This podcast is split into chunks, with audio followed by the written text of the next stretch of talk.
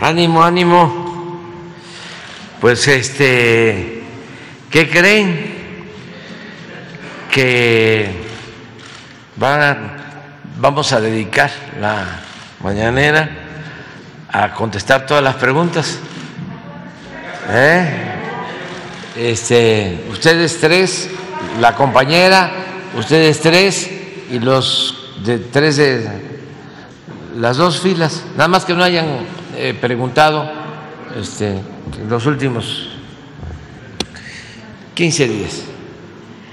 Buenos días, buenos días, presidente. Celsin Juárez, de Sin Línea MX. El día de ayer los partidos de oposición, el PAN, el PRI, el PRD, acordaron nuevamente ir juntos en las elecciones para este 2023 y para la presidencia en 2024. Aunque todavía no definen su método de selección, sí dijeron que militantes de otras fuerzas políticas, ciudadanos, incluso sin filiación partidaria y empresarios podrían participar. Hasta se planteó la idea de que fuera eh, candidato, un posible candidato, el empresario Claudio X González. Quisiera conocer su opinión eh, sobre esto, ya que usted ha invitado a la oposición a definir ya sus candidatos o el método para definir sus candidatos y también su opinión sobre la reactivación de esta alianza. Muchas gracias. Pues yo creo que está bien, están en su derecho y ya no es nota, como dirían ustedes desde hace tiempo están agrupados, es un bloque conservador, reaccionario, y desde luego que van a buscar, como lo han venido haciendo, detener el proceso de transformación que estamos llevando a cabo millones de mexicanos. Son dos proyectos distintos y contrapuestos. Ellos quieren regresar por sus fueros, quieren que regrese el régimen de corrupción, de injusticias, de privilegios. Y nosotros, pues queremos que avance la transformación para que el actor, el protagonista principal de la historia de nuestro tiempo sea el pueblo de México, que haya una auténtica democracia, un gobierno del pueblo, para el pueblo, con el pueblo, que se acabe la corrupción, que el presupuesto público sea realmente público y se destine a atender las necesidades de la gente, que no regrese el derroche, la extravagancia, los lujos en el gobierno, los sueldos elevadísimos, todos los privilegios que existían, que paguen impuestos los de mero arriba, que no pagaban,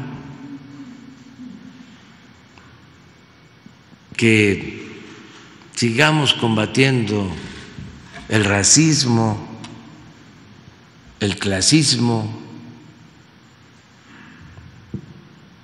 que la prensa no esté sometida al servicio de los grupos de intereses creados, que tengamos libertad de expresión, de manifestación, que haya una auténtica democracia.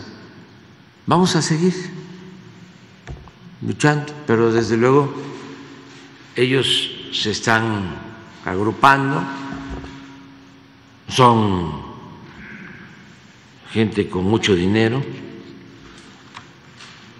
eh, que se han beneficiado de la política neoliberal o neoporfirista que se impuso durante mucho tiempo y que quedaron mal acostumbrados y nosotros lo que les decimos es que se vayan a robar más lejos o que ya se acabó la robadera. Presidente, en una segunda pregunta, también el día de ayer organizaciones de derechos humanos pues acusaron de militarización eh, por esta presencia de elementos de la Guardia Nacional en el metro. Eh, perdón, ayer usted dijo que eh, pues usted aceptaba esa responsabilidad, pues, de los comentarios que iban a surgir en torno a presencia de elementos de la Guardia Nacional, pero bueno, también su, su, opinión al respecto, ¿no? Ya que el Centro PROT y Amnistía Internacional, pues, condenaron la presencia de la Guardia Nacional en las estaciones del metro. Bueno, es este, también parte de lo mismo. Todas estas organizaciones se fueron creando durante el periodo de mayor corrupción en la historia de México. Y parte de la política de la oligarquía que dominaba México era cooptar, comprar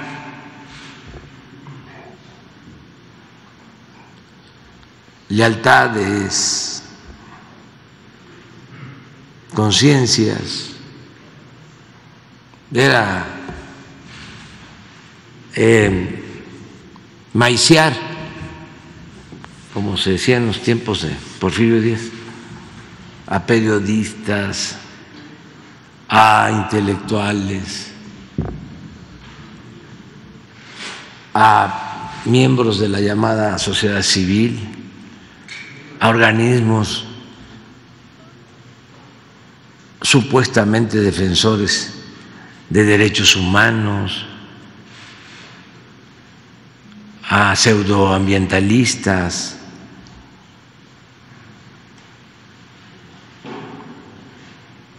etcétera, etcétera, etcétera.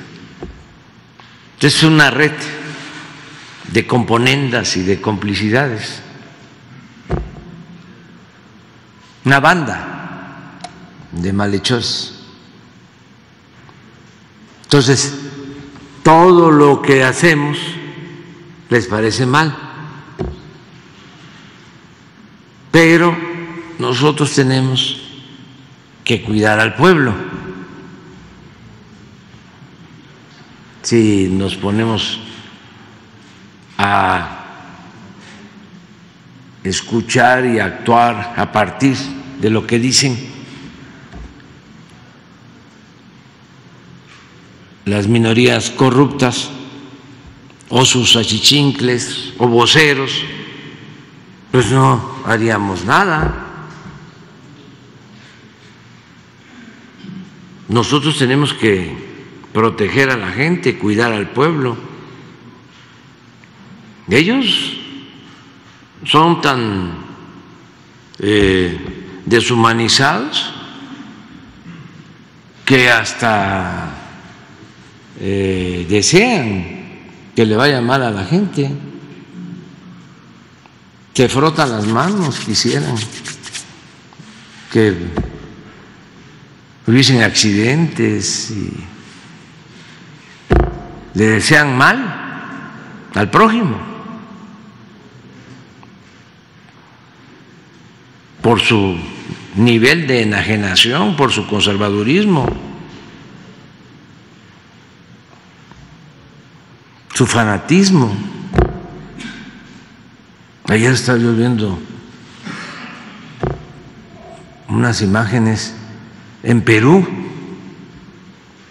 de una marcha que están haciendo quienes protestan, están haciendo manifestaciones por la represión en el Perú. Y igual que aquí, este, una señora los empieza a insultar a los que van manifestados. Y les tiran huevos a los manifestantes en Lima.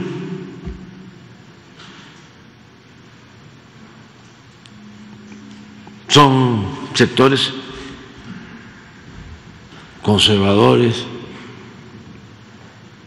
muy radicales, extremistas.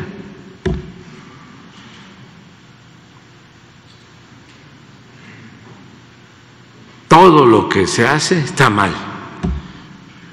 ¿Cómo no vamos a eh, utilizar la Guardia Nacional si se trata de proteger a la gente del metro?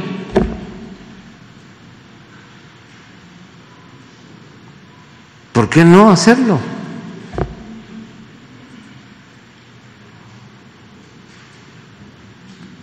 ¿Qué tal que sí sean eh, actos provocados y que lo que quieran es que suceda una desgracia mayor? ¿No lo vamos a evitar? Porque van a decir que estamos militarizando al país. Vamos a estar escuchando este, y haciéndole caso a quienes fueron cómplices de cuando realmente se militarizó México y cuando se violaron todos los derechos humanos y cuando se llevaban a cabo masacres y torturas y cuando el gobierno estaba en manos de la delincuencia? ¿Con qué autoridad moral hablan estas personas? Si guardaron silencio, ahí balbuceaban algo, ¿no? De vez en cuando. Es como los medios, algunos que este, supuestamente eran independientes de la llamada sociedad civil de repente este, llevaban a cabo un reportaje para seguir engañando, simulando de que no obedecían a grupos de intereses creados o eran progresistas, eran de avanzada, eran de izquierda, cuando en realidad son rancios, conservadores.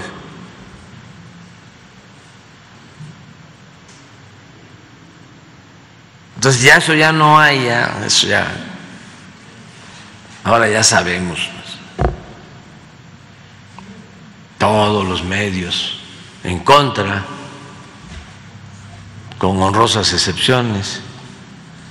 Lo importante,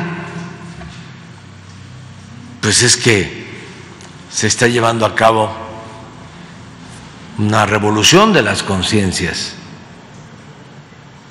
y el pueblo es mucha pieza.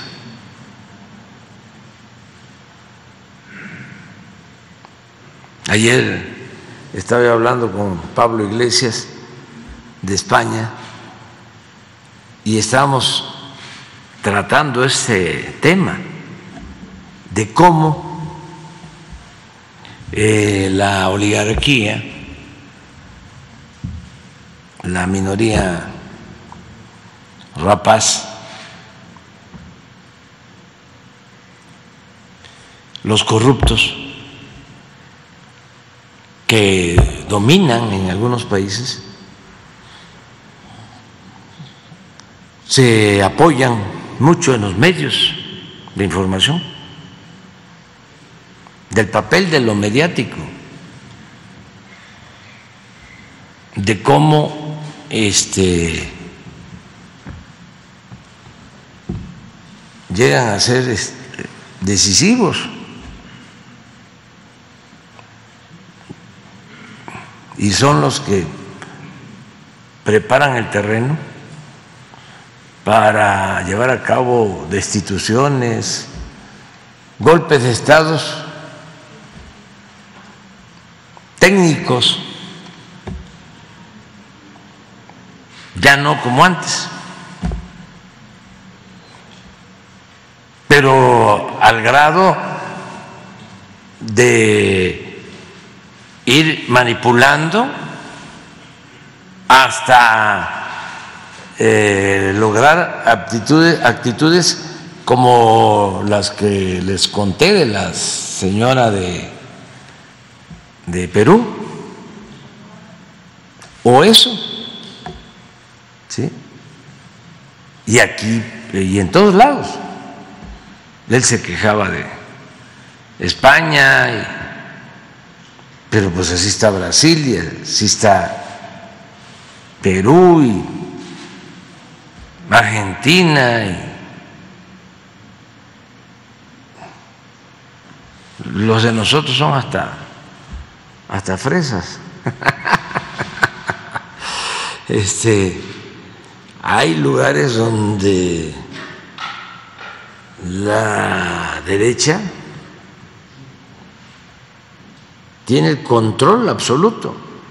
Me contaba, por ejemplo, que ellos no tienen ni siquiera posibilidad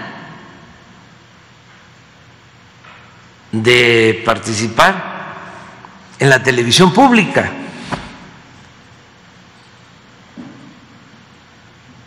O sea que el control es completo de los medios. Y es Goebbels, el propagandista de Hitler, con la máxima de que una mentira que se repite muchas veces puede convertirse en verdad. Y aquí en la Ciudad de México se padece, como aquí se concentran la mayor parte de los medios, y aquí el bombardeo es eh, intenso y constante, muchos se descontrolan. En el resto del país, fíjense, como no hay tanta concentración de medios convencionales, porque se habla de medios nacionales, pero la verdad no son nacionales.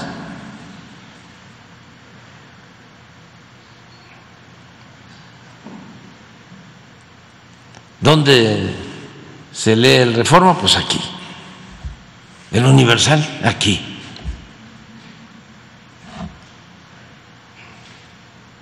la televisión aquí, todas las estaciones de radio aquí. ¿Cuál cadena de, de radio hay a nivel nacional? No hay. Son radios regionales, pero no existen monopolios. Así que dominen todo. Bueno, las televisoras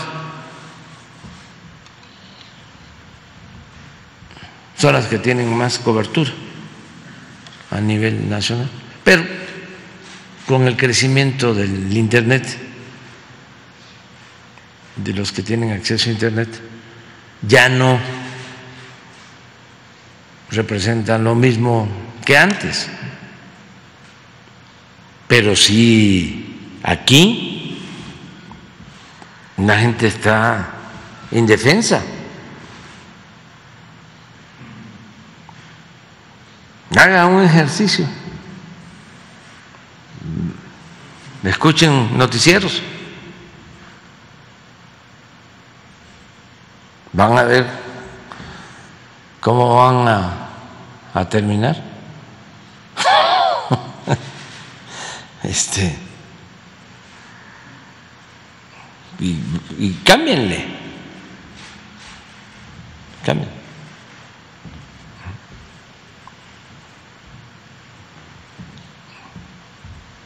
Atolondrados.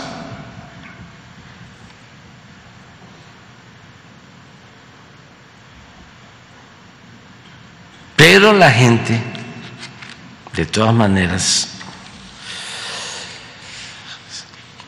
se da cuenta. Pero hacia adelante lo que le queda al conservadurismo es ese control de medios. Su apuesta es a lo mediático. Por eso es muy importante la revolución de las conciencias. Informar, informar, informar, informar. Ahora se saben más las cosas que antes. Antes se silenciaba todo. Ahora la verdad se va abriendo paso y llega hasta el más apartado pueblo del país por las redes, por radios comunitarias o porque se corre la voz.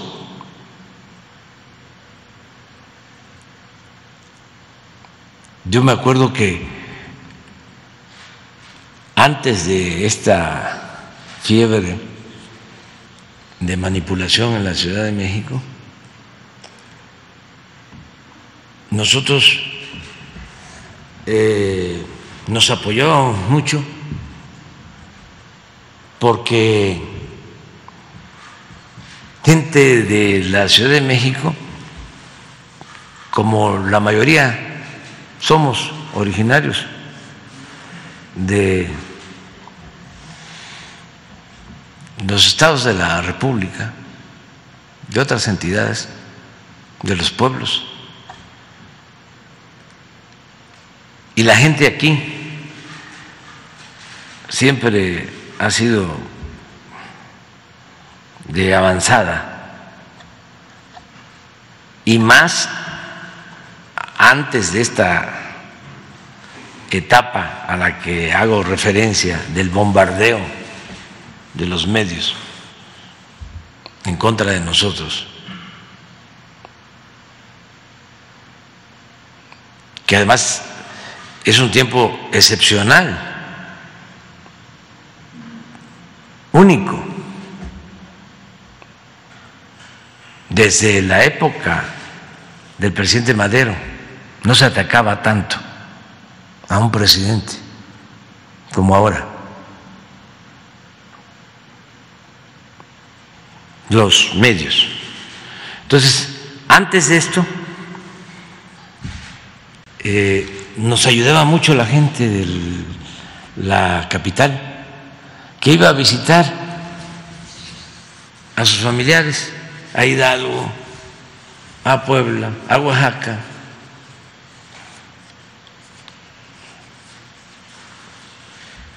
a Michoacán,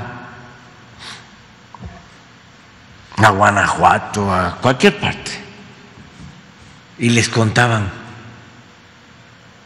de cómo en la Ciudad de México se estaba avanzando en la transformación. Me acuerdo cuando empezamos a entregar los apoyos a los adultos mayores, las pensiones. Y la ciudad era una vanguardia en lo político, la gente. Pues resulta que ahora ya es casi lo contrario. que ahora los que politizan vienen aquí a Coyoacán, familiares de Hidalgo, de Tlaxcala, de Oaxaca, de Puebla, a decirle a los de, de Pedregal de Santo Domingo, oigan, ¿y por qué votaron por Cuadri? ¿Qué les está pasando?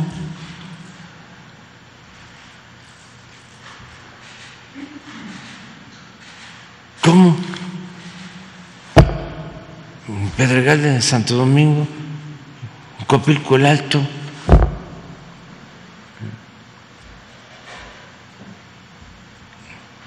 Santa Úrsula.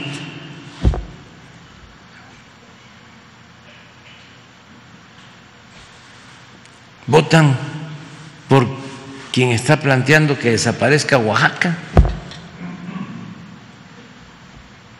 Porque está bien, pues, que. O Guerrero y Chiapas, que los del centro de Coyoacán, que hay una especie de aristocracia, pues voten por el conservadurismo. Pero las colonias populares, ¿qué pasó? ¿Cómo se explica uno eso? Los medios. Por eso no hay que confiarse, porque sí eh, penetran, sí manipulan.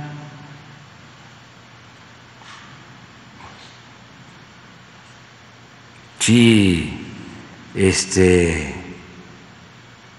están a favor de las minorías porque ni modo que esos medios defiendan al pueblo. No, defienden los intereses de las minorías, defienden la corrupción.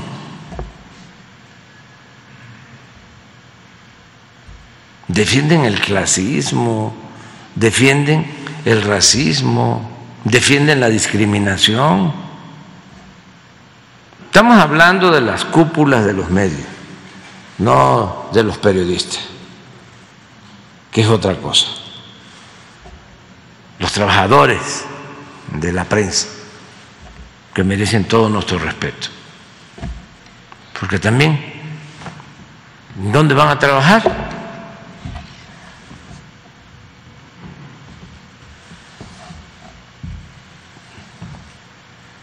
Pero hay que vender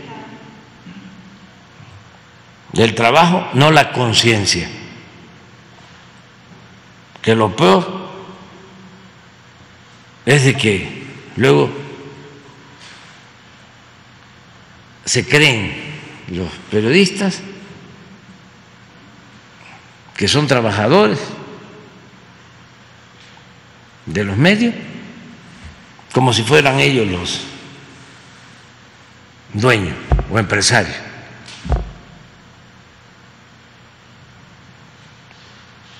Hay que vender, repito, el trabajo, no la conciencia.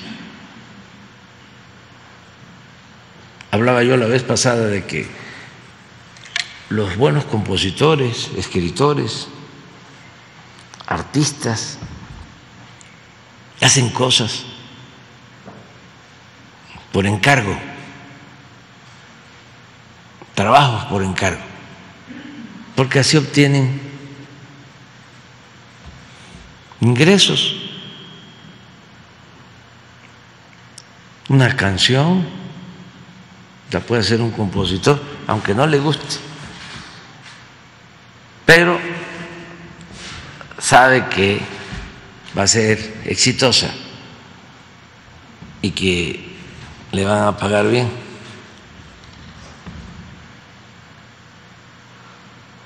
Incluso una novela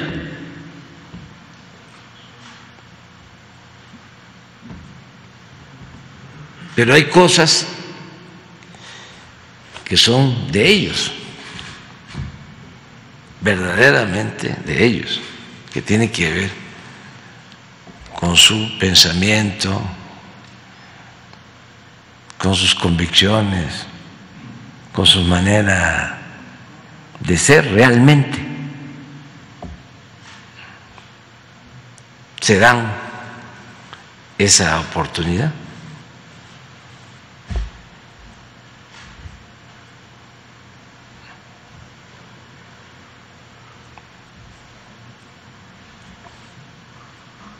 Pero bueno, por lo que comentas, este, la Guardia Nacional es para proteger a la gente.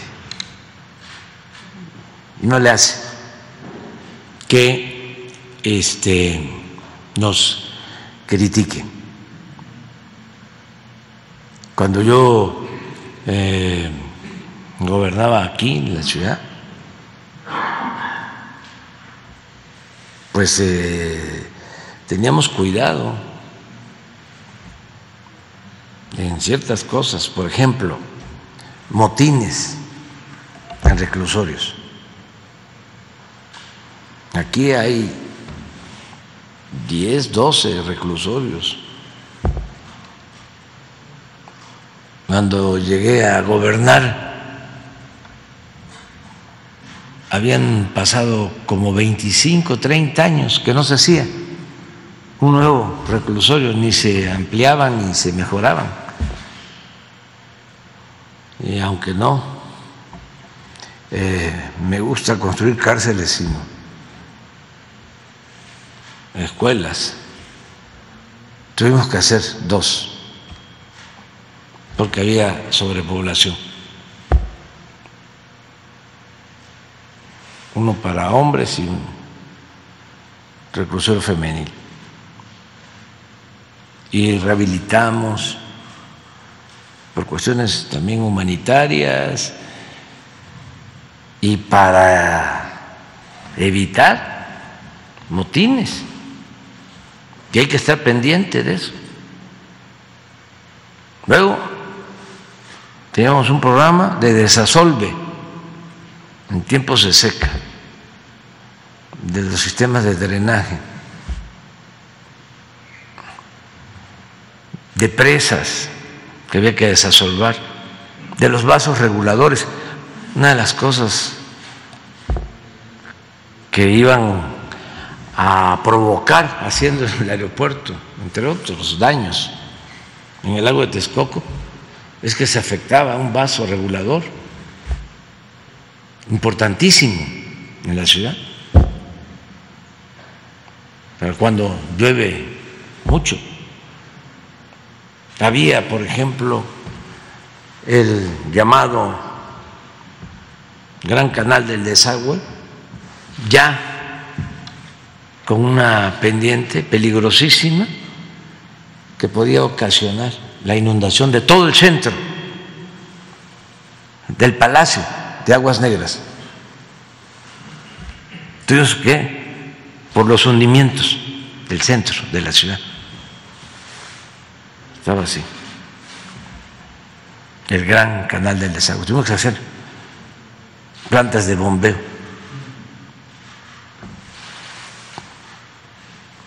Entonces, siempre lo preventivo, cuidando incendios. Llovía y había que estar pendiente. Me acuerdo que el que me ayudaba en eso era Aroma Tachi y lo conocíamos como Tlaloc, Tlaloc, que llovía y a ver, y ahí se aprende, ¿no? del lenguaje para suavizar las cosas, lo que en otras partes es inundación, aquí se llama encharcamientos. encharcamientos que se iban los carros hasta el techo. Y el metro, los accidentes en el metro, todo lo que se tiene que hacer de manera preventiva, eh, la revisión en bares, en discotecas, para evitar incendios por las desgracias que lamentablemente suceden. Me acuerdo que una vez Francisco Garduño, el que me ayudaba en eso, en lo de la protección civil, la revisión, y había un restaurante famoso, bar, restaurante famoso, de una cantante famosa, famosa, famosa.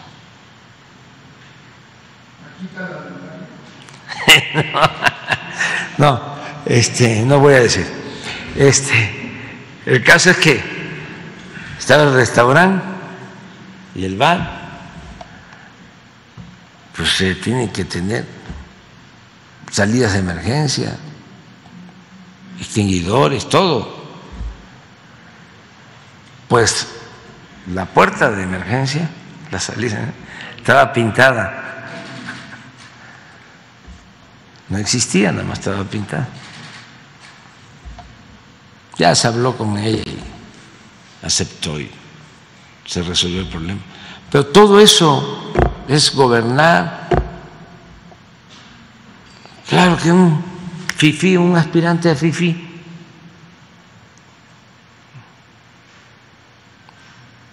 que está este tuiteando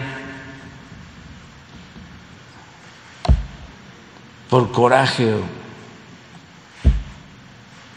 por consigna, ¿qué va a saber de eso? y además del dolor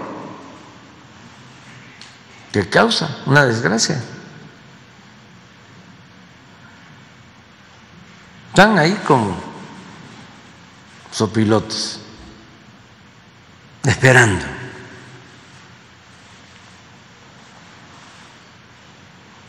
Ahí les recomiendo el libro de Paco Ignacio Taibo, temporada de sopilotes es muy bueno sobre el asesinato al presidente Madero.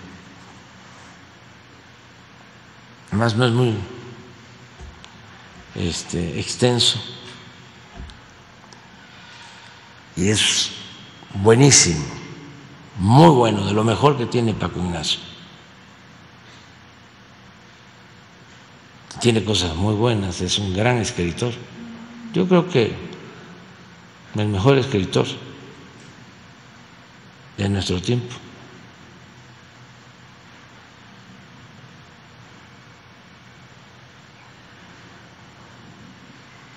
Vamos, adelante. Buenos días, presidente Hans Salazar de Noticiero en Redes. Eh, a propósito de este tema, eh, uno del, tema del metro, uno de los eh, cuestionamientos es el nivel, bueno, se han cuestionado varias cosas hacia esta decisión. Se ha planteado, como dice mi compañera, el tema de militarización. El otro punto, por ejemplo, que me llamaba mucho la atención es que sacan los datos respecto a que son más, aquí se dijo, más de seis mil elementos que van a, o que ya están en estas instalaciones y que lo entiendo como un, y aquí se ha explicado, eh, algo, es la columna vertebral en la Ciudad de México, la movilidad es fundamental, es la actividad misma, es un centro neurálgico, pero la cuestión aquí, y de acuerdo a los datos que aquí mismo se han dado, es que hay alrededor de 150 mil elementos de la Guardia Nacional, eh, más o menos el número. 6 mil, bueno, pues dista mucho de una cuarta parte, etcétera, pero en los medios sale, o en muchos de los medios eh, convencionales, salen cuestionando e incluso eh, eh, algunos opositores de que se tienen más, cuidan más el metro, ese es el mensaje, que 29 estados. Por la, se basan en, en un tema de datos de la cantidad de elementos por cada estado. Eh, yo le preguntaría, presidente, en este sentido, yo entendería el, el, punto del cuidado de esto, de la desestabilización, porque detrás puede haber esto, dependiendo las investigaciones a dónde se dirijan. ¿Qué respondería a este punto en concreto, presidente, del tema de la las cantidades, el tema del enfoque? Porque aquí también se, entiendo yo, o así yo lo entendería, de se está descuidando al país por cuidar al metro. Esa sería mi pregunta, presidente, primeramente. Pues es que muy buena pregunta y este, da la oportunidad de aclarar sobre cómo estábamos en materia de eh, elementos de corporaciones para cuidar al pueblo. Lo más que había cuando llegamos al gobierno, lo único que había formalmente eran 40 mil elementos de la Policía Federal. De esos 40 mil, 20 mil eran operativos. Formalmente el gobierno federal contaba con 20 mil elementos operativos. Existía el ejército, como existe, la marina, la policía ministerial, las policías estatales, aquí en el caso de la ciudad, policía preventiva, policía bancaria, policía auxiliar, la policía municipal. Pero el gobierno federal disponía realmente de 20 mil elementos. Fíjense el cambio en lo cuantitativo, no hablemos de otra cosa, porque si nos metemos a lo cualitativo tendríamos que decir que esa policía estaba dominada por García Luna y sus este, alumnos. Ya. Este, sobre eh, la integridad de la policía. No hablemos de eso, nada más en lo cuantitativo. ¿Qué hacemos nosotros? Enviamos una iniciativa de reforma a la Constitución para que se permita que nos ayude la Secretaría de la Defensa y la Secretaría de Marina en tareas de seguridad pública. Con esa reforma, ¿a cuántos incorporamos? Pues alrededor de 300 mil elementos.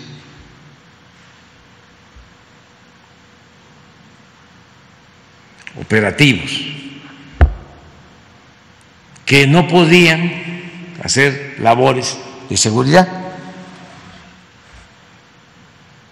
Estaban más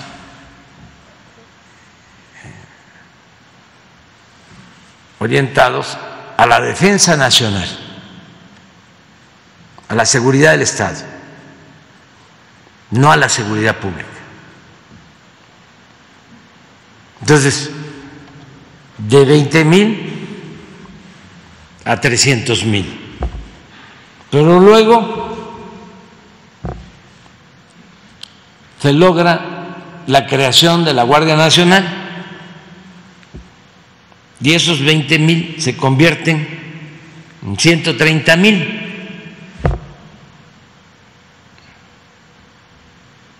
Entonces, de 20 mil hace cuatro años, tenemos ahora alrededor de 400 mil, 20 veces más.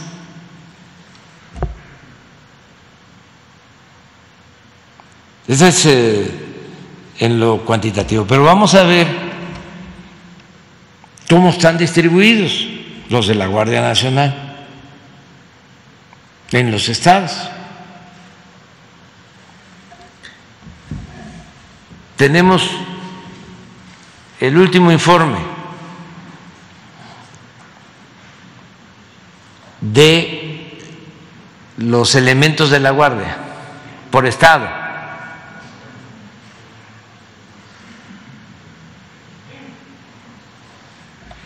Ya tenemos,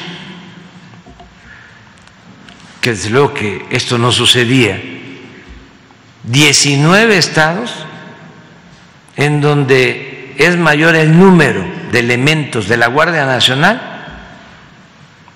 que de policías estatales.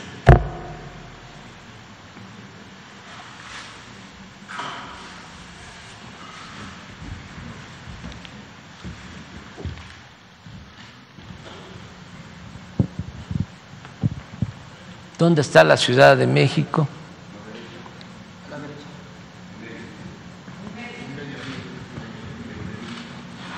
Miren, antes de tomar la decisión.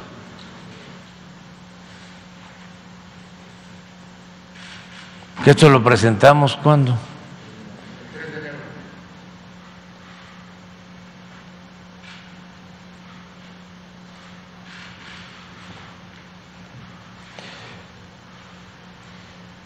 Esto nos ha permitido, digo, no ha sido lo único. Este, pero la Ciudad de México es la que tiene los índices más bajos en homicidios, en secuestros, en robo de vehículos. ¿Por qué no ponen los datos de la Ciudad de México con relación, por ejemplo, homicidios.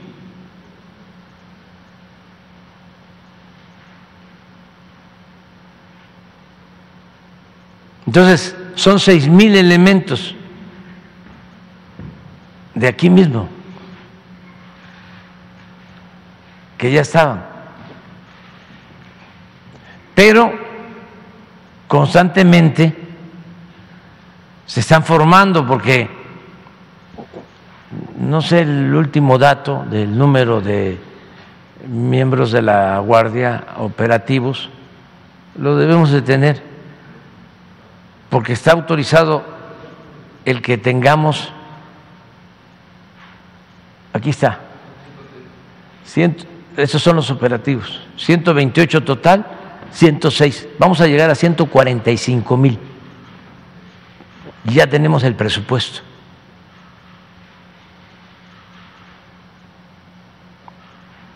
Y esto implica formación que no había, implica la construcción hasta ahora de cerca de 300 cuarteles en todo el país. Vamos a tener 500. Ahora sí, regrésame lo de la ciudad. Homicidios en la ciudad.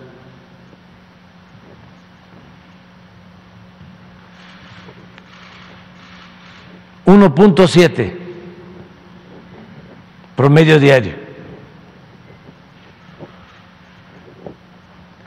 ¿No tienes el de todo el país? en homicidios. Ah, robo de vehículos, mire.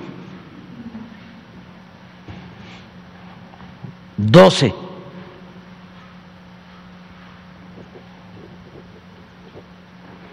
Robo de vehículo con violencia, 3.3.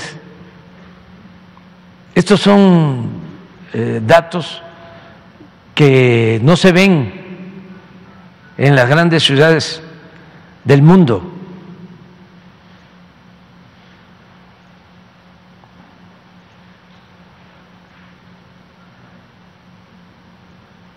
Entonces se ha hecho un buen trabajo. La jefa de gobierno, su equipo, la perseverancia, porque todos los días, como lo hacemos nosotros, eh, se reúnen no solo las autoridades de la Ciudad de México, en todo el país, los gobernadores se reúnen y se le da importancia principal a la seguridad de la gente. ¿Tenemos el otro? No. Eso es lo que hemos logrado en general, pero los estados.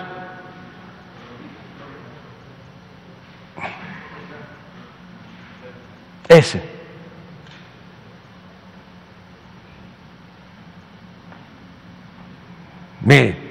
Mientras Guanajuato tiene 2.984 homicidios de enero a noviembre, la Ciudad de México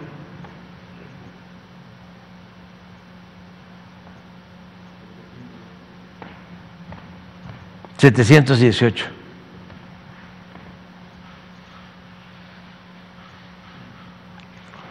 Cuatro veces menos.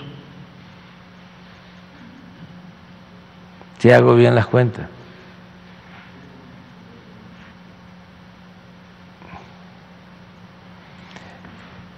Entonces, por eso es hasta bueno que saquen estos temas porque nos ayudan a informar. A que la gente tenga más eh, elementos y que se entienda que es nuestra responsabilidad proteger al pueblo. Ahora, en este mismo punto, presidente del Metro, eh, para que quede más, eh, más claro, porque igualmente ayer en las redes sociales, en los medios, la misma situación, que yo percibo que hay un tema de manipulación, obviamente, los que están en contra de este tipo de decisiones, para estar en el metro. ¿Cuáles son las tareas específicas para que los usuarios, que son millones los que abordamos este transporte, van a tener? Porque ayer precisamente empezaba ya bueno, hasta caricaturas, eh, eh, distorsionando el tema de es que van a hacer esto y que van a saber de, de, cuestiones técnicas. Bueno, prácticamente se estaba dibujando un tema de como si la Guardia Nacional fuera a operar el metro. Eh, o sea, llegaron a ese punto y yo quisiera, presidente, en este mismo tema, si pudiera aclarar específicamente cuál va a ser las tareas específicas en este sentido para, la, para que la gente lo sepa. Presencia de la autoridad y protección a los ciudadanos, que no se sientan este, solos, que sientan que hay vigilancia y que se les está protegiendo. Les voy a mostrar unas imágenes. A ver si están las imágenes de, de que presentó hoy el general. Eh,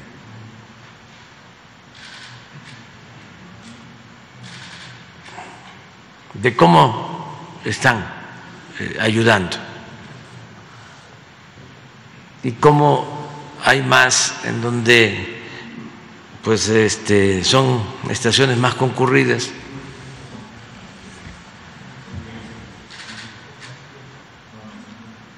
Les voy a mostrar una que me llamó la atención.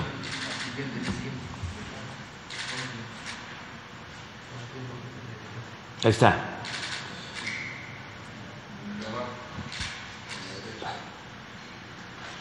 Miren, esta, esta, esta, esta pa- párame. Miren.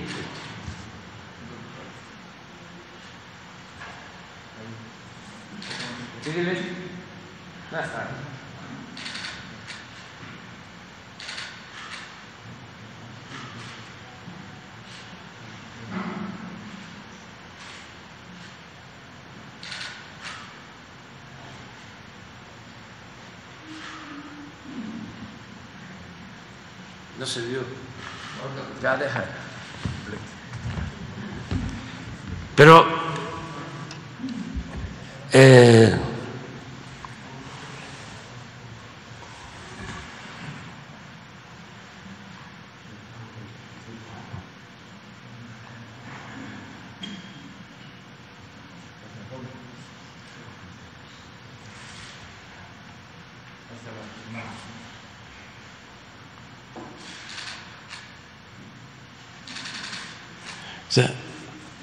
es ayudar. Entonces, militarización. Bájenle.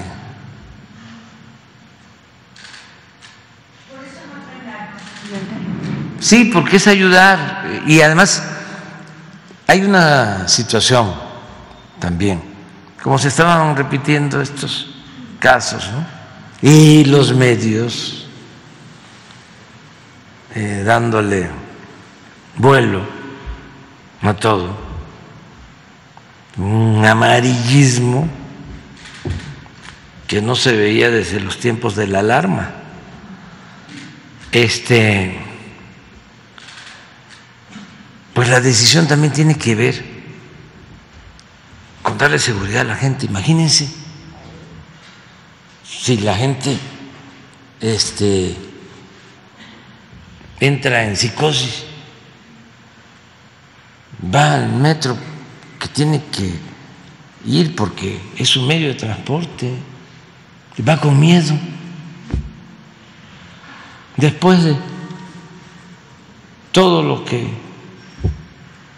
trabaja la gente, de todas sus fatigas, de todos sus problemas, todavía traer encima la preocupación de que puede haber un accidente, que puede haber un problema.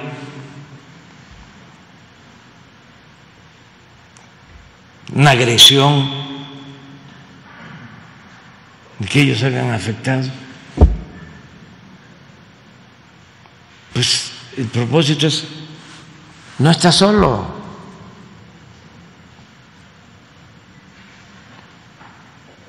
Pero está muy difícil que nuestros adversarios, eh, claro, no es perder el tiempo tratar el tema, porque no es para eh, los eh, del bloque conservador, eso no los vamos a usar. Imagínense si vamos a convencer a, a Lore de Mola,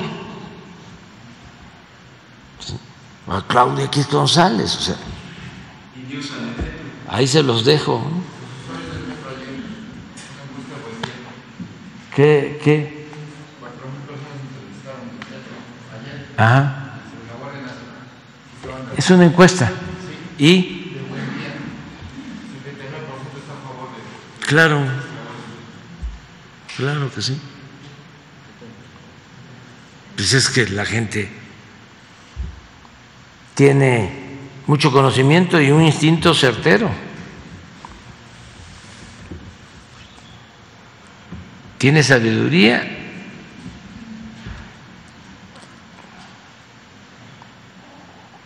y son los que todos los días usan el metro.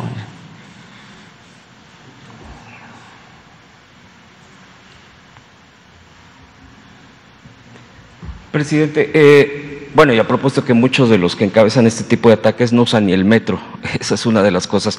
En un segundo tema, presidente, el día de, bueno, hoy se publica, por ejemplo, en, eh, lo vi en internet, eh, las declaraciones de Human Watch, eh, Human Rights Watch, que es una organización no gubernamental sobre que cuestiona eh, al, gobierno, a su gobierno, de que no le interesan los derechos humanos ni ir más allá.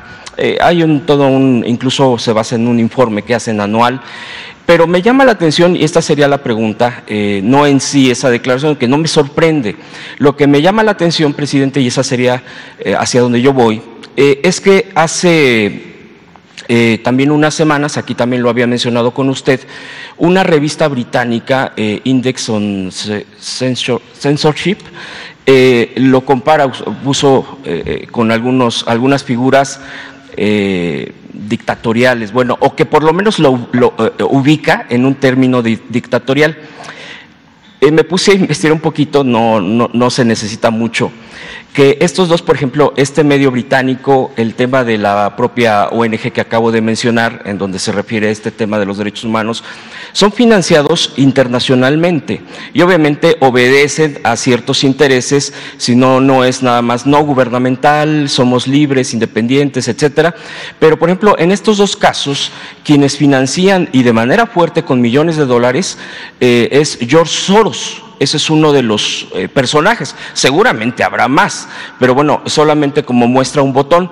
Y en este contexto preguntarle lo que ha estado sucediendo, porque estos, eh, eh, estos entes, estos, esta organización, este, este, esta revista o estos medios que se visten así de revistas, tienen un enfoque particular cuando empieza a haber gobiernos de izquierda, gobiernos progresistas, particularmente hablo de América Latina. Y bueno, pues ya lo hemos estado hablando aquí, bueno, usted mismo incluso en esta conferencia se ha referido a Perú eh, eh, y, de qué lado se ponen eh, el tema propio de Brasil que sucedió y que es algo también delicado. Esto usted lo leería, lo que le acabo de, comentar, como un tema también hacia su, contra su gobierno, en un tema de, de buscar este tipo de enrarecimiento, cuestionamiento, contra lo que usted está haciendo, a pesar de que ha habido los avances económicos y todo esto, ellos lo miran de otra manera o voltean los datos. Quisiera preguntarle y le agradezco que eh, me haya es permitido. Que es parte de lo mismo. Durante el periodo neoliberal fueron 36 años. Fue mucho tiempo. Eh, lograron eh, crear una corriente de pensamiento justificando la privatización. Ustedes porque son jóvenes, pero cuando iban a vender las empresas públicas, antes echaban a andar una campaña de que las empresas públicas prestaban mal servicio. Ya sea que no servía la comunicación telefónica o que eh, se retrasaban los vuelos.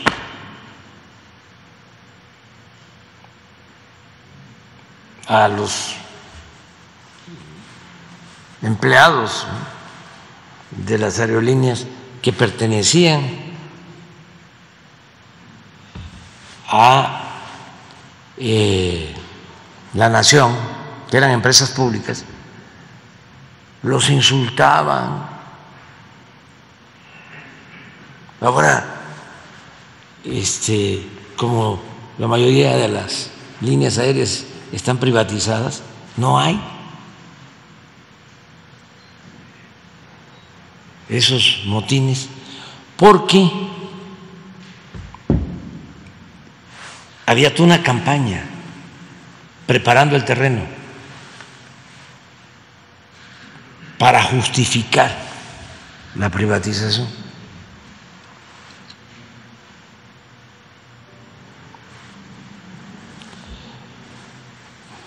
Pues lo mismo hicieron con la educación.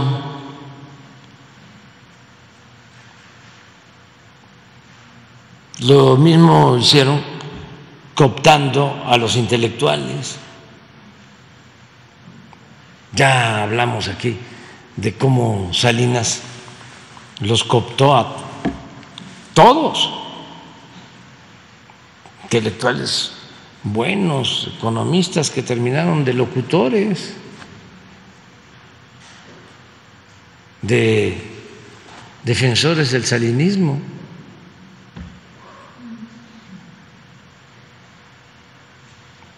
Los medios.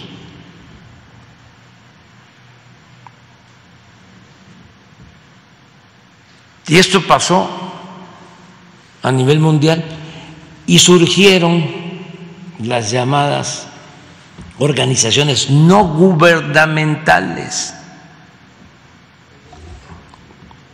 y la sociedad civil, lo que antes se conocía como pueblo.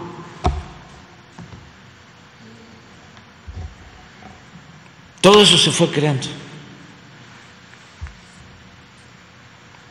Y todo con el propósito de justificar o de encubrir el saqueo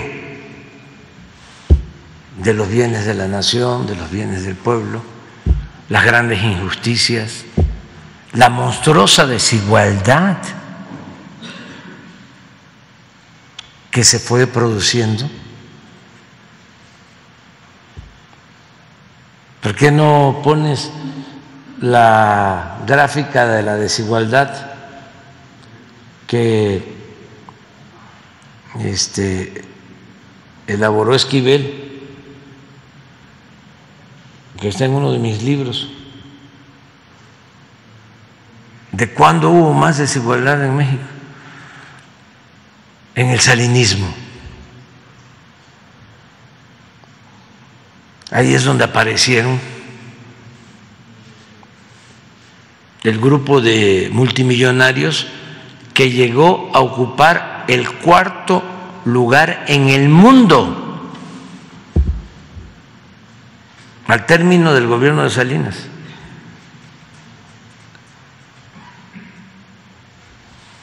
Era Estados Unidos,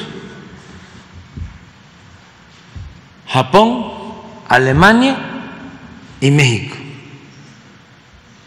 Y casi todos los que aparecían en esa lista de Forbes mexicanos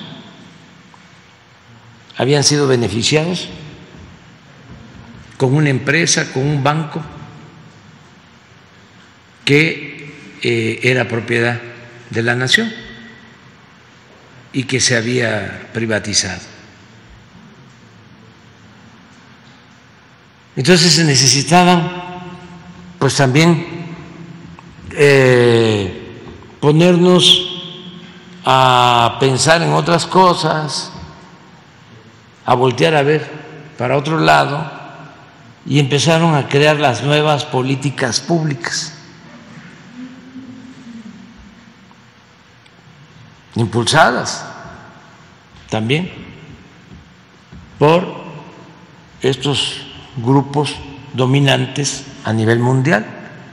La misma ONU se los fui a decir el año pasado. Cuando la ONU ha hecho un pronunciamiento en los últimos tiempos sobre la monstruosa desigualdad que hay en el país, en el mundo. Nunca. No se atreve a tocar eso. Pero miren.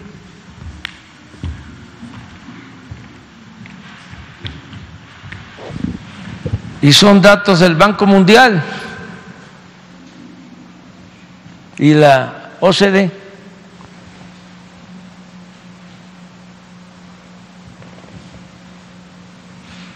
Aquí entró Salinas.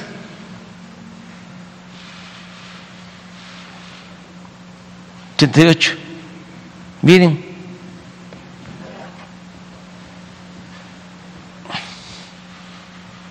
¿Cuándo salió? La desigualdad.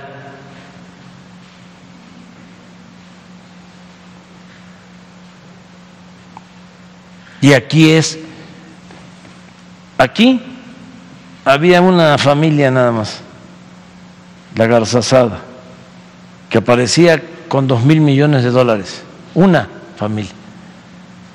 En este año, la revista Forbes empezó a publicar la lista de los más ricos del mundo.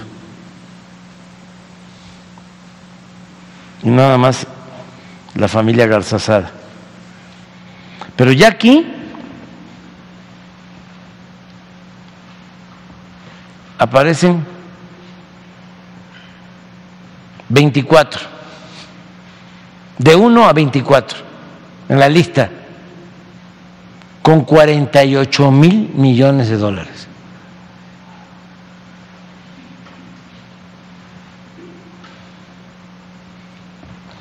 Entonces, esto fue el neoliberalismo en lo económico, esta monstruosa desigualdad, la gran acumulación de capital en unas cuantas manos y el empobrecimiento de la mayoría en México. Entonces fueron creando, pues, el Instituto de la Transparencia las comisiones de derechos humanos.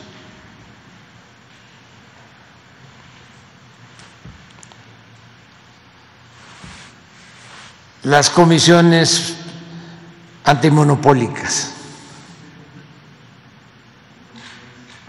la de las competencias, pura faramaya.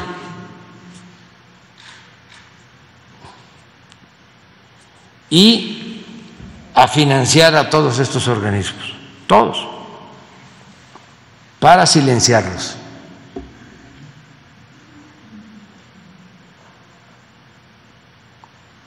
Pero lo mencionabas hoy, hagan una revisión de la prensa hoy. No solo de la de México, del mundo. Y vean cuántas notas hay de la represión en Perú. Vean cuántas. Y si hay alguna denuncia de una organización internacional de las que supuestamente defienden los derechos humanos. Ahí van a encontrar seguramente una denuncia de artículo 19 de todos estos. No van a encontrar nada, nada. Pero les voy a poner otro ejemplo. Ya se detuvo al que le disparó a Ciro Gómez Leiva. A ver, Ponga reforma.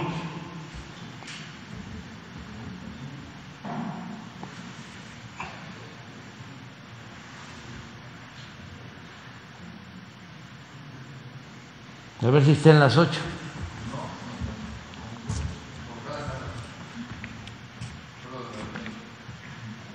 Miren lo que está.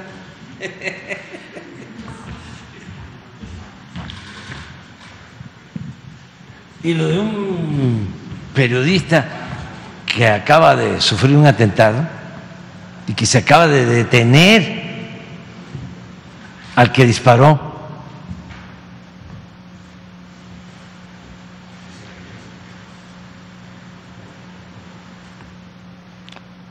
¿No tendrán qué pasó cuando le dispararon a Ciro al día siguiente? ¿Qué puso el reforma?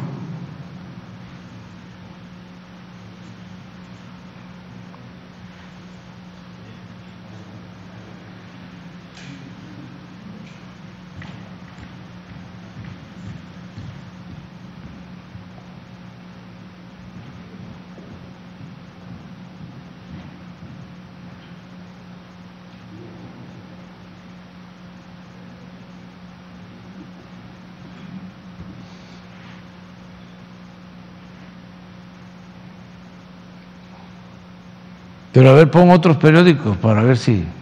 Pon Excelsior. Ahí sí debe estar porque ahí trabaja, ¿no? Este, sí. Ah, sí.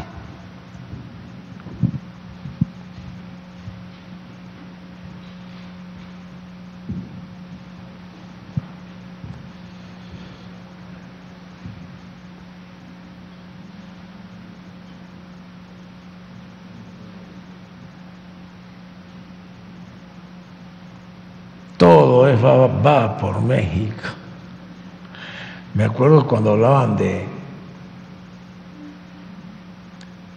el pacto por México. Y yo decía el pacto contra México. Y así resultó.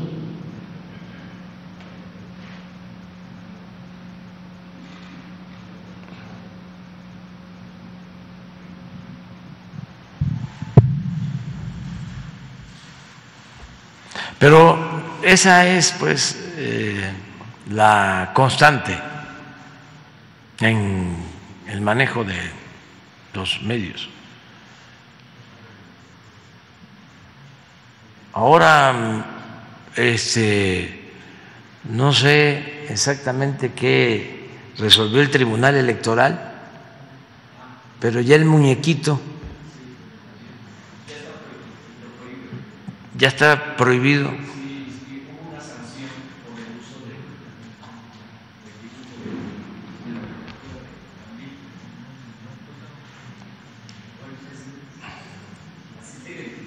¿Cómo? ¿No lo tendrás por ahí? Ah, ah, pero no, no nos vayan a... No, no, mejor no. No, es que ya prohibieron el amlito.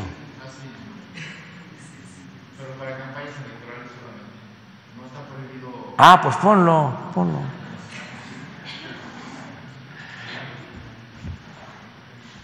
Eh, no encontraron a...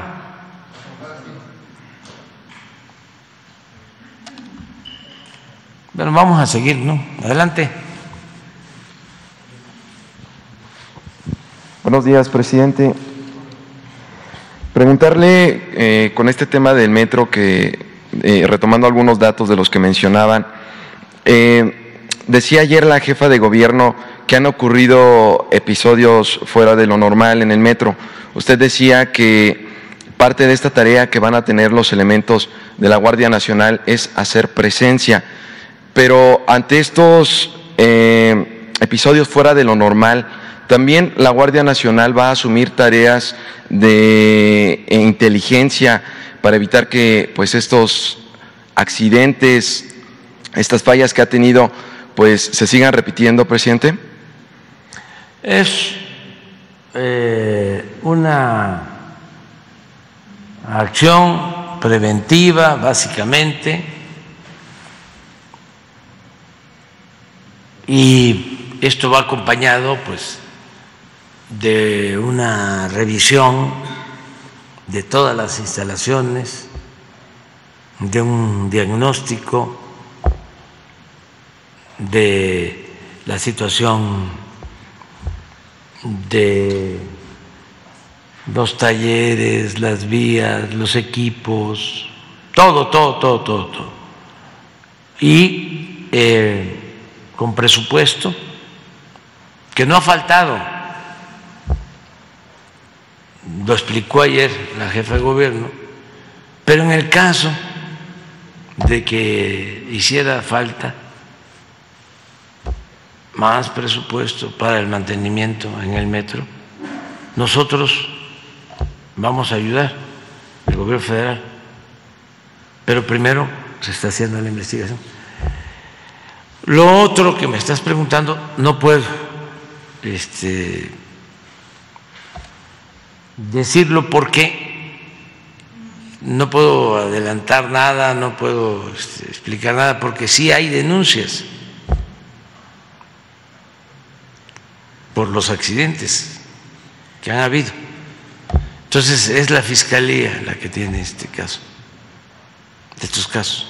Completando esa parte, eh, también de lo que hablaba usted de que gracias a la presencia de 20 mil elementos de la, de la Guardia Nacional en la Ciudad de México, la Ciudad de México presenta niveles bajos en tema de homicidio, robo de vehículos. Eh, no, ¿No haría falta, presidente, que en otros estados como Michoacán, Jalisco, que tienen 4.500 elementos de la Guardia Nacional, se, metiera, se aumentara la presencia también de los elementos? Lo estamos haciendo cada vez más. Por ejemplo, en Jalisco y en Guanajuato es donde tenemos más cuarteles de la Guardia. Ahora, ahora lo vemos. O sea, se atiende este, a todos. Y en la medida que vaya creciendo el número de elementos de la Guardia, pues vamos a, a, disponer eh, de, eh, vamos a poder eh, garantizar mayor vigilancia. Esto es por lo que corresponde a la Guardia Nacional. Pero, por ejemplo, la defensa tiene un despliegue este, importante en Jalisco, precisamente, en los límites con Michoacán, en los límites con Zacatecas, de muchos, muchos, muchos elementos. Eh, es que aparte de la Guardia,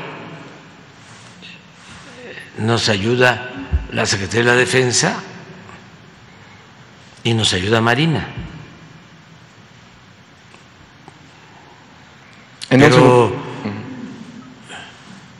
son sin duda eh, mayor el número de elementos de fuerzas federales en los estados, con la suma de todo. Aquí estamos poniendo el caso nada más de la Guardia, pero también a ver si están los cuarteles que hemos construido en Jalisco, en todo el país, de los 240 o más, a ver si los tienen. Si no, lo dejamos, pero... ¿Mande? Sí, pero no tienes por estado.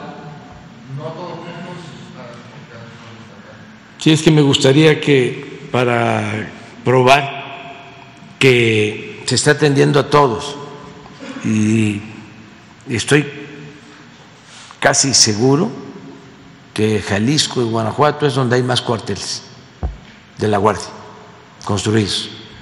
Desde luego también Michoacán y otros estados. Presidente, en un segundo tema, eh, con el tema del PASIC, el acuerdo que usted llevó con los empresarios, distribuidores, productores de alimentos también. El 6 de enero me parece que emitieron un decreto que ampliaba o prorrogaba la exención de aranceles para combatir la inflación. Eh, se publicó en el diario oficial de la Federación. Eh, y también este acuerdo que usted hizo el año pasado, decía usted que eh, mantenía estable los precios de la canasta básica, que es una de sus preocupaciones que tiene usted ha expresado, mantenía hasta febrero. ¿Va a convocar nuevamente a los empresarios para pues prorrogar este durante 2023 este acuerdo de la canasta básica o se va a mantener? ¿Qué va a pasar después de febrero eh, con estos precios de la canasta básica? Y si me permite también preguntarle eh, con el, en un segundo tema, con el tema de Gustavo Petro, Usted hizo en noviembre un acuerdo con, con él eh, de convocar a una conferencia de mandatarios latinoamericanos para replantear la política antidrogas. ¿Cuándo se va a dar este, esta, esta conferencia latinoamericana? Gracias. Sí, bueno, estamos haciendo constantemente una revisión del comportamiento de los precios. Todos los lunes vemos el comportamiento de los precios de la canasta básica la tendencia es que están bajando los precios de la canasta básica de los 24 productos de la canasta básica, porque se estableció un precio de 239 pesos por los 24 productos. A ver si tenemos el resultado del lunes de la canasta. Y está ya eh, en promedio por abajo de los 239. Perdón, 1039. 1039. Este, el lunes, que va a estar Ricardo Sheffield, nos va a explicar eso, pero esto es. Bueno, ustedes en los precios, sí, la, la canasta. Sí, la canasta.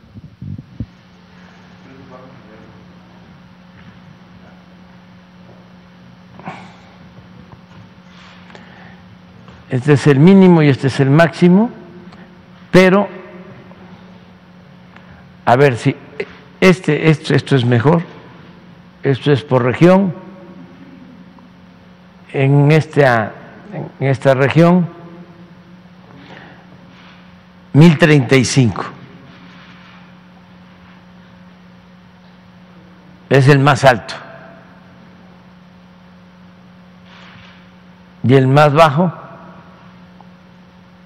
869. Pásale la siguiente. Esa es otra, ¿verdad? 1040. Aquí se pasa por un peso. El más alto. Pero el más bajo, 939. Síguele. Aquí pasa. Este es Saltillo. Pero aquí baja también en Saltillo. 910. Síguele. Desde el sureste. Mérida, 1071, poco arriba del 1039 pero en el centro Tabasco 882, la, los mismos 24 productos. Así está, ¿verdad? Entonces, estamos constantemente viéndolo y sí vamos a hacer una reunión. O sea, lo primero es agradecerles a los industriales, a los eh, productores, a los distribuidores, comerciantes, las tiendas que más están ayudando son tres, eso lo tengo muy claro. Soriana,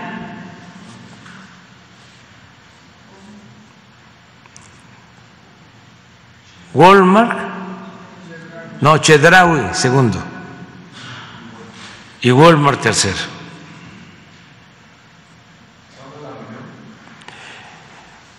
Estamos por reunirnos para evaluar, queremos ver cómo va el índice inflacionario. Ayer se dio a conocer eh, la inflación anual en Estados Unidos, nos ayuda mucho porque eh, está a la baja. Queremos ver los resultados nuestros de estos primeros meses. Eh, ha ido bajando, en el caso nuestro, poco, pero ha ido bajando, pero queremos ver enero y, evaluar. Pero sí estamos pendientes. Acerca de lo de el presidente Gustavo Petro, nos ha invitado, eh, estamos viendo cuándo asistimos a una gira a América del Sur que tenemos pendiente, porque ya he estado, ya he viajado mucho, he estado cuatro veces en Estados Unidos. Una vez estuve en la ONU y tres en la Casa Blanca. Uno con el presidente Trump y dos con el presidente Biden, o sea, cuatro. Cuatro visitas. Y luego en Centroamérica. Estuve en Guatemala, en El Salvador, en Honduras, en Belice y en Cuba.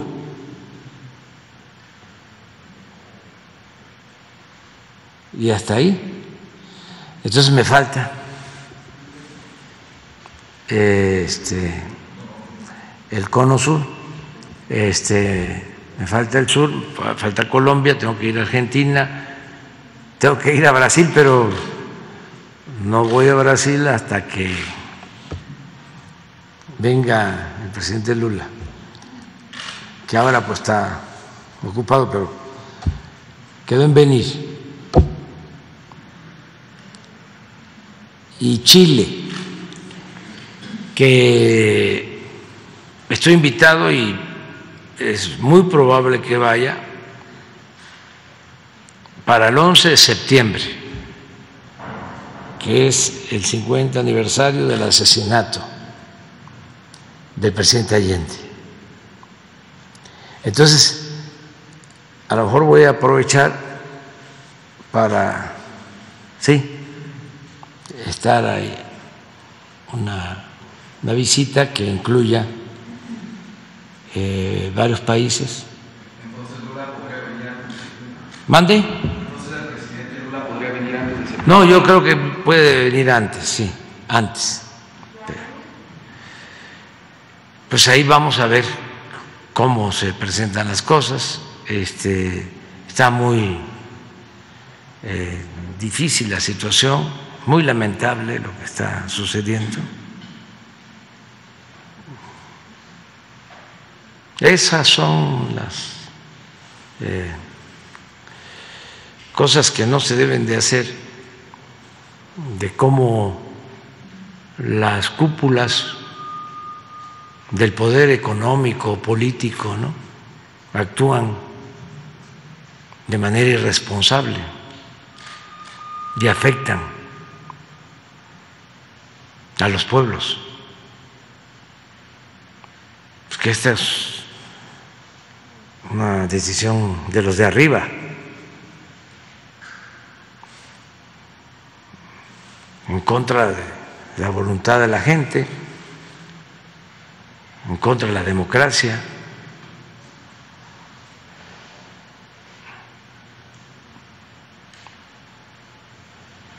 Entonces eso es... Y en esa ocasión sí tengo que ir a Colombia, digo, cuando yo lleve a cabo esa gira, sí este, y para hablar con el presidente Gustavo Petro, que es un buen presidente, nos llevamos muy bien con todos, hasta con el presidente de Ecuador, que es este pues de origen empresarial, pero es una muy buena persona, el presidente Lazo, el presidente de Paraguay, creo que se apellida Abdo, es también de un movimiento de centro derecha, pues. Sin embargo, eh, es muy buena la comunicación. No se nos va a olvidar de que él nos permitió que bajara el avión de la Fuerza Aérea cuando tenían bloqueado todo el espacio aéreo en Perú y desde luego en Bolivia cuando se fue a buscar a Evo y ya no tenía forma de cargar combustible el avión de la Fuerza Aérea y él autorizó el aterrizaje del avión, lo que impidieron en Perú. Todavía no estaba Castillo, pero yo creo que pues son los mismos que ahora este, están dominando con el uso de la fuerza. Y ya no quiero seguir hablando porque no me vayan a acusar de intervencionismo o me vayan a declarar non grato.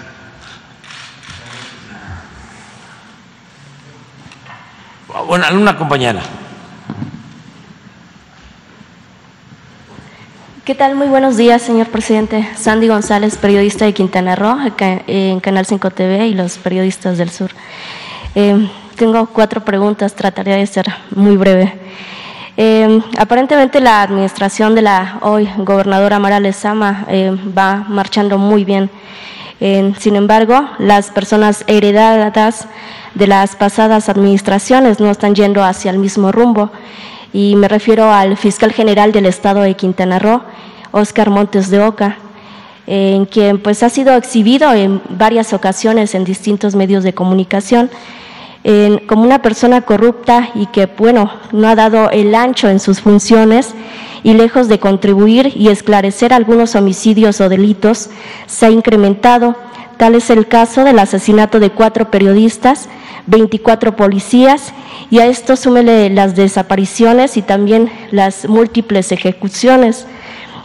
tan solo en el lapso del 2020 y julio del 2021, se han abierto 68.268 carpetas de investigación, esto por diversos delitos, de las cuales eh, no se han resuelto 60.000.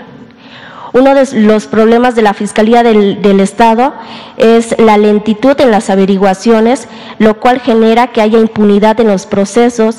Asimismo, los denunciantes muchas veces tienen que pasar largos trámites para realizar una denuncia denuncia y posterior a esto pasan varios meses, incluso años, para que el ministerio los pueda resolver. Este, aunado a esto, pues también ha sido señalado de tener una nómina inflada en apoyando a amigos, familiares, compañeros dentro de esta dependencia, los cuales pues no están en sus áreas de trabajo, simplemente cobran. Eh, asimismo, en el 18 de noviembre también favoreció a los hermanos Arroyo con una deuda millonaria de 126 millones de pesos, donde pues él desempolvó el expediente para poder ayudarlos. También hay un caso del mismo fiscal Montes de Oca, donde queda relacionado el hoy fiscal de la República, en Alejandro Gersmanero, donde en el 2017, a través de una entrevista con Carmen Aristegui, él mismo eh, menciona que un, subprocurador con apellido Oscar Montes de Oca le había pedido dinero a su, a su abogado para poder proceder con em, la situación de su hermano. Entonces, ¿qué opina usted de que pues, el Estado de Quintana Roo tenga un fiscal pues, de esta talla? Bueno, primero este, felicitarte a ti por tu valor civil. Primero eso. Este, y pues eh, expresarte que esta es una tribuna abierta, por eso eh, estás haciendo esta denuncia tienes todo el derecho de hacerlo y corresponde pues a las autoridades, a la Fiscalía General, hacer la investigación. Tú ya estás ayudando, dando a conocer todos estos elementos, pero la autoridad es la que tiene que investigar y recoger las pruebas, para no eh, denunciar sin elementos, ¿no? Pero ya lo estás haciendo y qué bueno que mencionas porque yo coincido contigo de que Mara Lezama es una buena gobernadora. Seguramente ella también va a tomar en cuenta lo que tú estás planteando aquí, el fiscal general,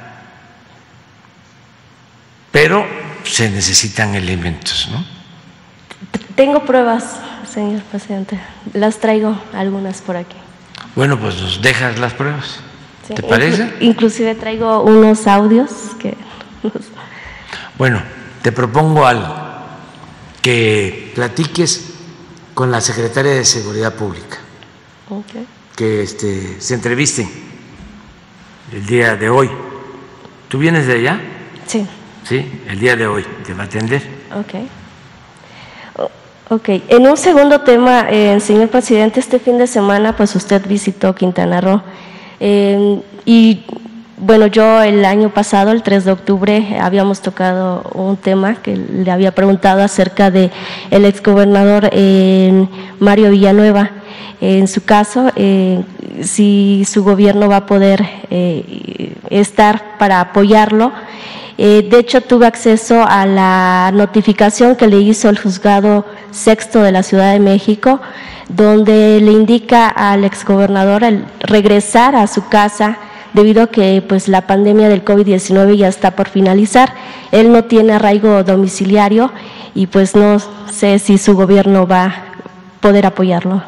Sí, ya lo expresamos. Es una eh, situación que tiene que ver con derechos humanos. Además, él está enfermo, esto lo hablé con la gobernadora y ella está de acuerdo. Y el propósito es que si hay algún proceso pendiente, lo continúe desde su domicilio. Eso es lo que ya eh, se está atendiendo. Eh, este caso lo tiene el secretario de Gobernación, Adán Augusto López Hernández, que ahora está escuchando lo que estamos hablando. Ok, perfecto, gracias. En, otro tercer tema, pues mencionarle un problema en sindical, esto, desde el 2014 se creó un Em, sindicato con número 29, con la designación de Sindicato de Trabajadores del municipio de Puerto Morelos en Quintana Roo. Este, pues a través de, los años, cuando eh, de hecho el municipio de hoy de Puerto Morelos era delegación, em, pues ellos iniciaron y lograron su registro en el 2019 firmando todos los acuerdos. Eh, sin embargo, eh, el año pasado ingresó, no, en el 2021 ingresó otro sindicato llamado, eh, llamado igual eh, Sindicato de Trabajadores para el municipio de, de Puerto Morelos con número 28, el cual pues a través de acuerdos con la hoy eh, presidenta municipal de ese municipio, Blanca Merari, ingresó esto desplazando al sindicato número 29.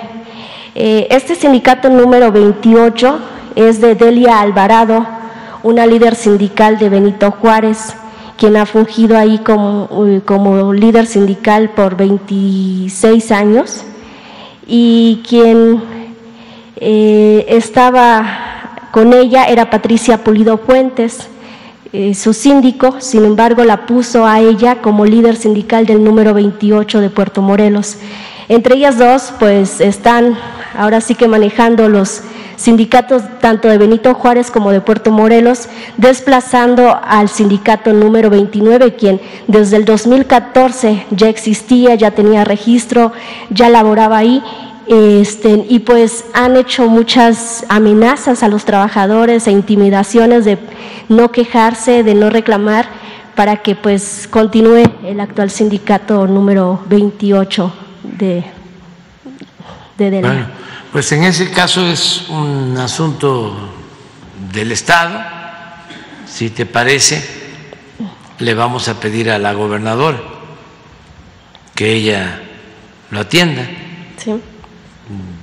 Le vamos a solicitar a Mara de que ella vea este caso y que los eh, dirigentes del el sindicato que se creó, que se constituyó con anterioridad, vayan a verla, que le expliquen y que ella los reciba. Eh, sí, de hecho el sindicato número 29, que fue el que se creó primero, ya metió varios amparos, acaba de ganar uno eh, actualmente hace como 15 días más o menos. Este, lo único que ellos esperan pues es la toma de nota, que hasta ahorita pues no, nos, no han tenido respuesta, ¿no?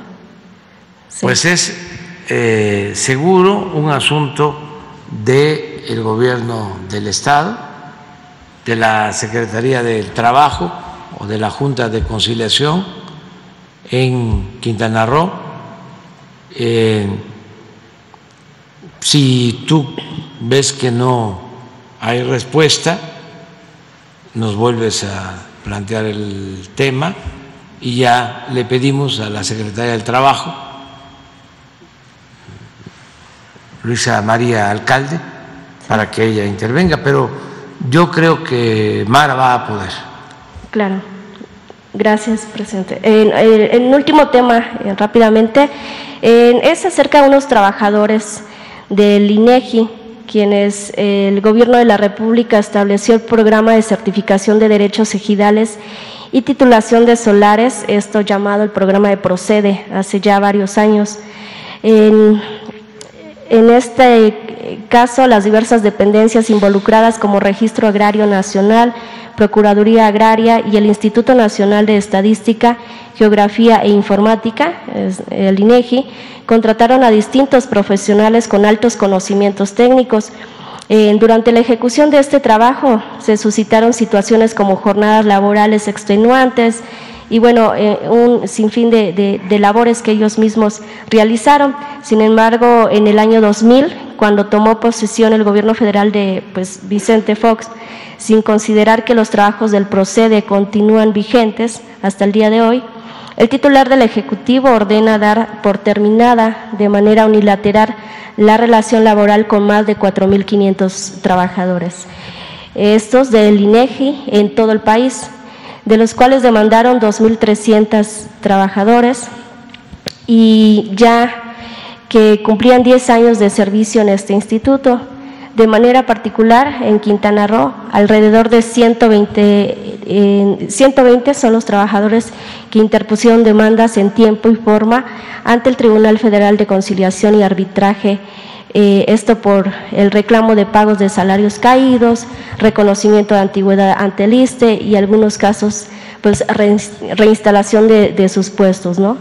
En este caso, actualmente pues persisten en la lucha 428 ex trabajadores de los 14 estados, que de hecho traigo una documentación donde todos ellos firman para que puedan eh, también obtener, eh, pues ellos lo que quieren que, que el INEGI les pague por el tiempo de haber laborado, llevan varias demandas, laudos, amparos y muchos de ellos ganados y pues ya son prácticamente 22 años luchando por esta situación.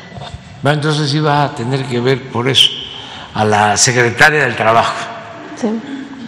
Porque eso sí es un asunto federal.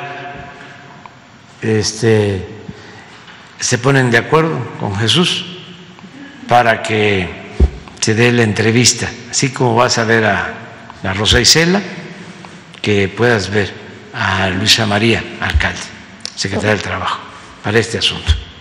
Gracias, presidente. Y bueno, los trabajadores del Estado de Quintana Roo pues también le agradecen a usted la intervención de su gobierno el año pasado para hacer justicia a su base laboral. Esto, gracias.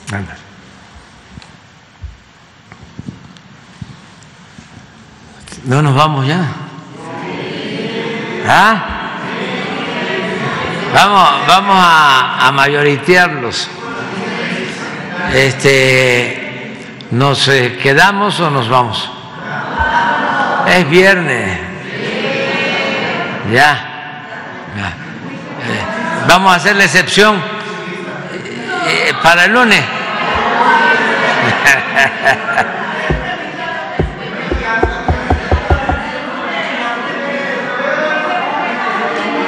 De Mejía. De. ¿Cómo? Ah, no tenemos todavía información, pero este, tan luego se tenga, se les va a, este, a transmitir. Eh, yo creo que hoy o mañana ya les vamos a estar informando.